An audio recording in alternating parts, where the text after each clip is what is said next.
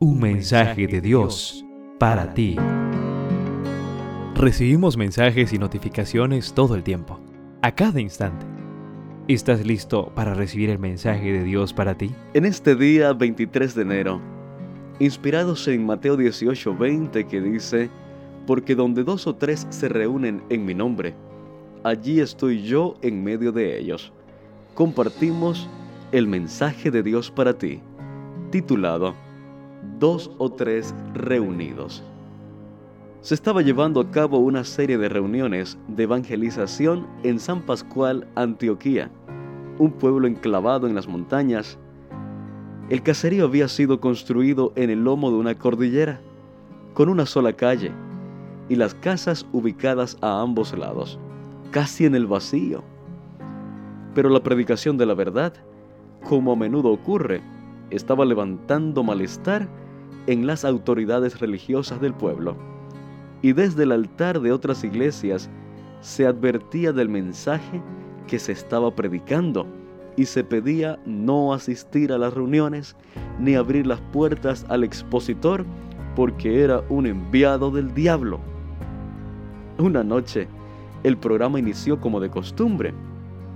Por la configuración del lugar, el predicador quedaba de espaldas a la puerta principal. Aquella noche comenzó su exposición igual que cada noche. Al mismo tiempo, observaba el rostro de los asistentes para asegurarse de que estaban comprendiendo lo que decía. Repentinamente, el predicador observó un cambio abrupto en los rostros de la audiencia. El espanto se apoderó de todos. Él no entendía lo que estaba pasando. ¿Será que había dicho algo ofensivo? No, todos miraban con terror hacia la puerta del local. Cuando se volteó, vio a un hombre con un machete tratando de meter su caballo al local y blandiendo su arma contra el predicador. El hombre espoleó el caballo para que avanzara.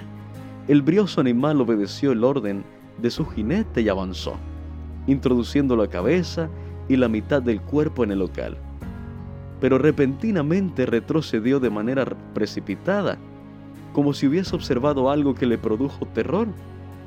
El jinete picó de nuevo al caballo con la espuela, pero el animal se resistió. Entonces, Mercedes, la dueña del local, corrió hacia la puerta, la cerró de golpe y la aseguró con un fuerte madero.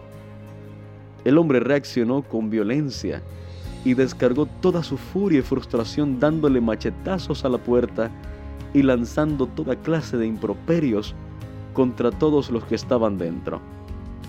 Pero al final se rindió y aquella y todas las demás noches la verdad se proclamó en San Pascual. Querido joven, la promesa de Jesús sigue vigente hoy. Donde hay dos o tres en mi nombre, ya sea bajo techo o por Zoom, como pasó durante la pandemia, yo estoy ahí. Mi presencia te protege y mi verdad transformará tu corazón. En cada lectura podrás conocer un poco más y mejor a Dios, así como aprender de sus distintos atributos como santidad, justicia, protección y salvación. Descubrirás entonces que Dios es tu pastor, que te da paz, que provee para tus necesidades que es tu estandarte y tu torre fuerte. Un mensaje de Dios para ti.